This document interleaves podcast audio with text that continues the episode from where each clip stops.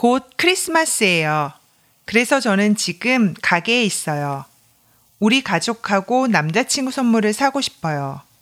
가게에는 가방하고 모자가 많아요. 그리고 목도리도 있고 장갑도 있어요. 가방은 28만 원이에요. 모자는 3만 원이고 목도리는 2만 5천 원이에요.